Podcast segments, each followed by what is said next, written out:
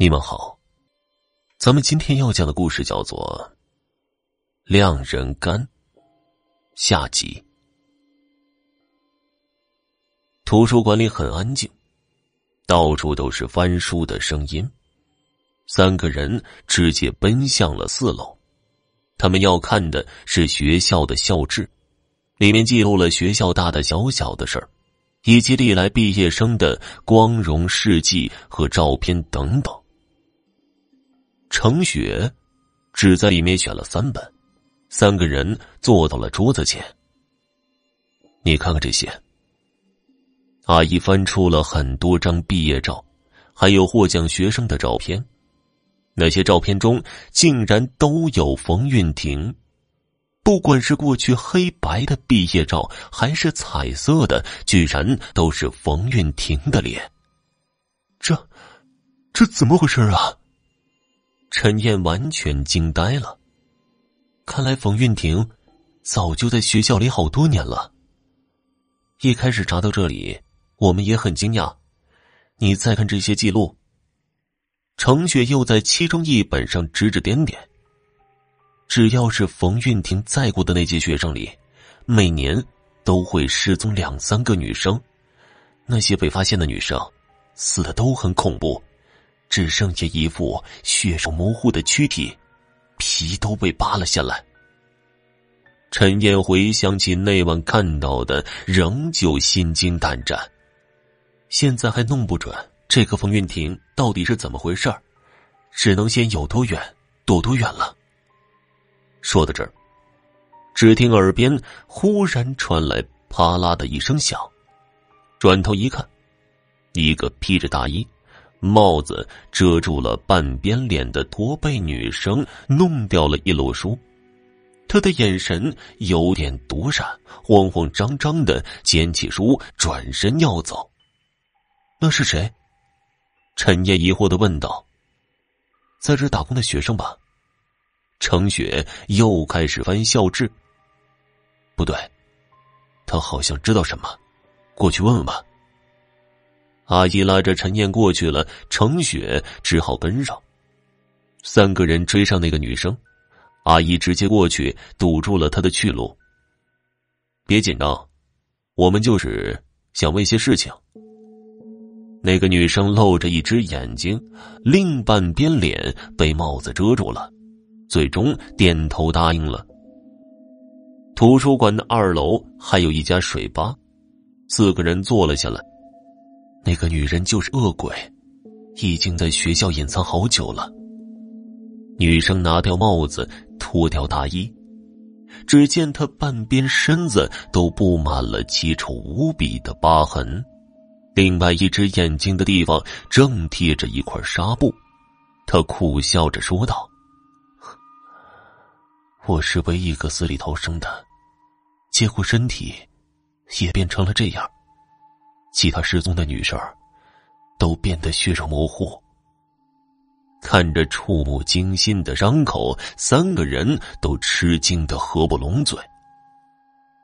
那个恶鬼需要换皮，才能继续在这个世界上存活，并且永葆年轻，皮肤才不会老化。而所谓换皮，就是那些年轻女生的皮肤。他会把皮肤剥下来，拿到杆子上去晾干，最后成为薄薄的一层皮，然后将这层皮套在自己的身上，慢慢磨合，直到将自己原来的身体完全包裹住。他会经常把一个人偶带在身边，那里面放着风干好的人皮，好在需要的时候及时更换。如果更换不及时，本来的皮肤。就会慢慢的腐烂，头发也会变得血红。原来是这样。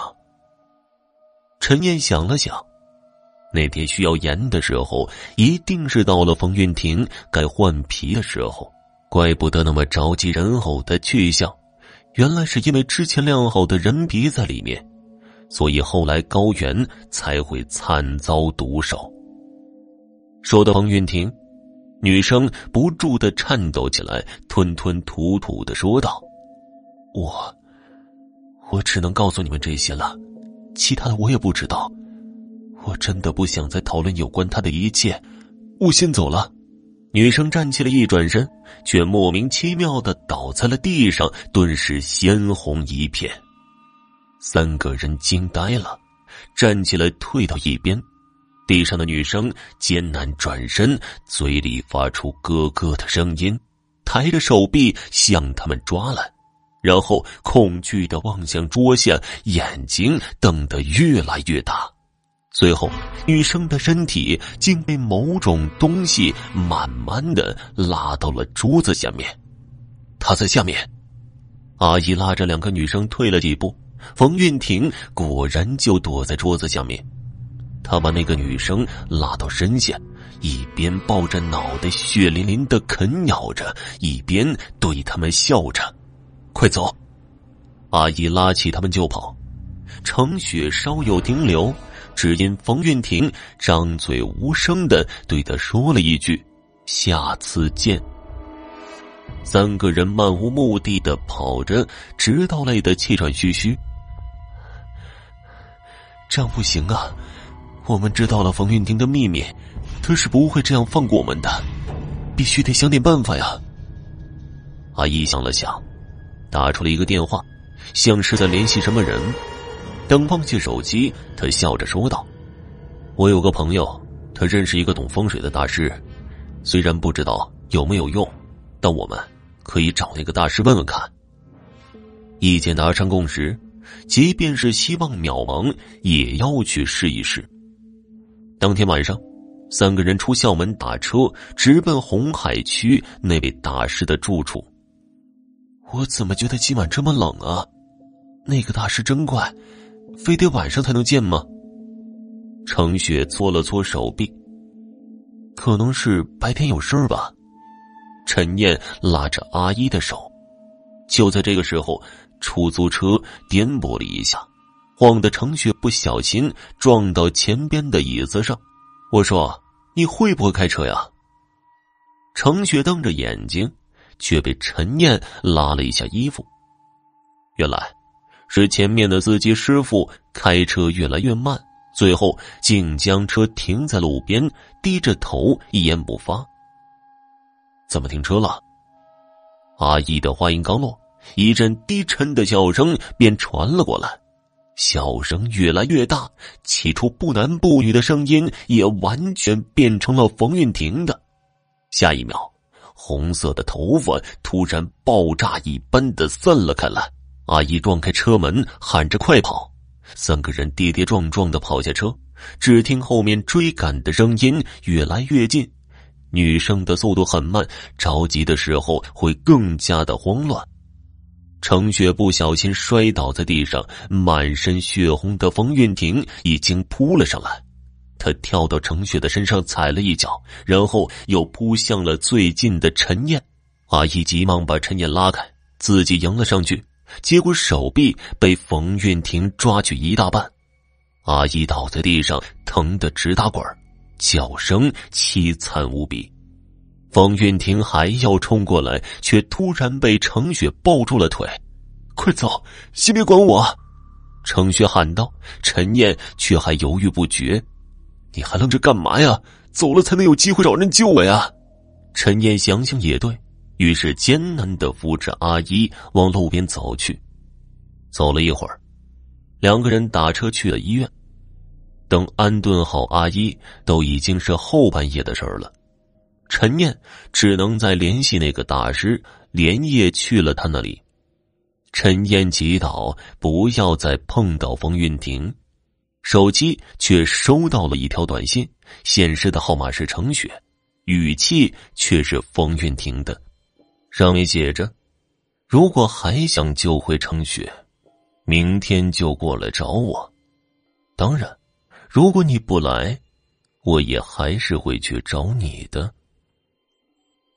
这根本就是赤裸裸的威胁，陈念气得咬牙切齿，只能最后一拼了。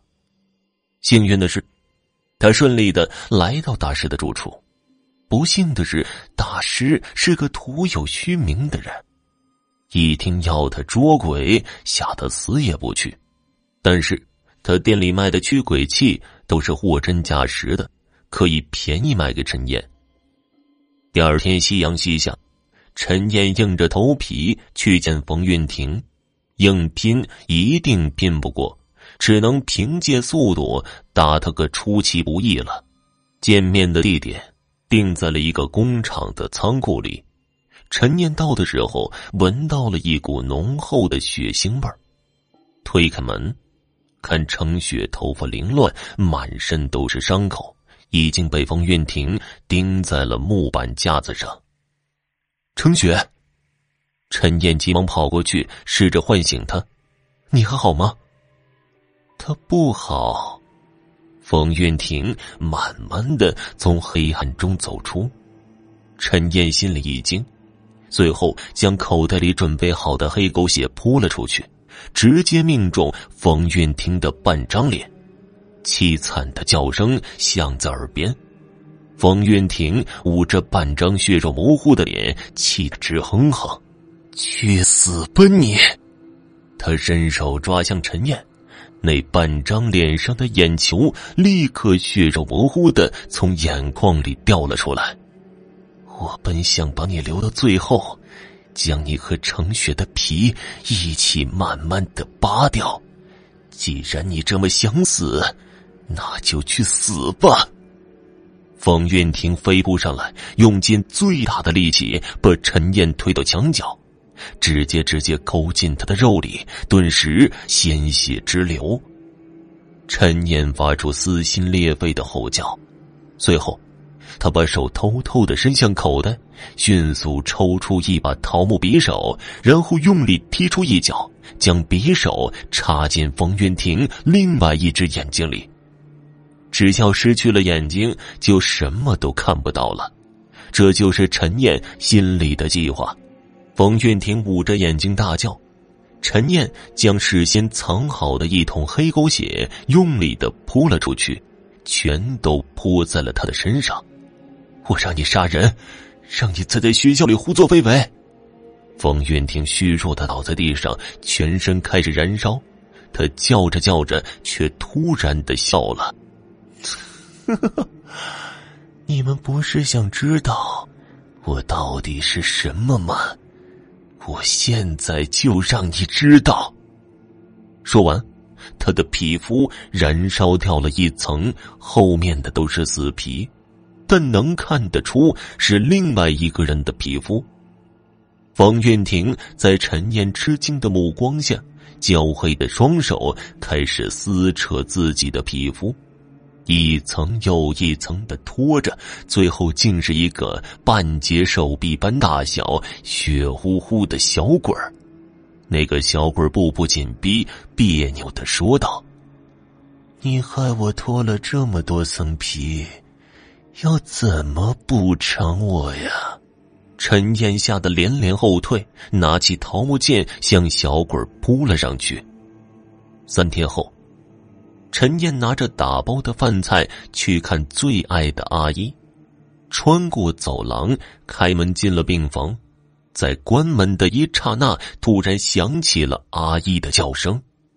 陈燕放下饭盒，一抬头，竟是冯运婷诡异的笑脸。好了，今天的故事就讲完了，感谢收听。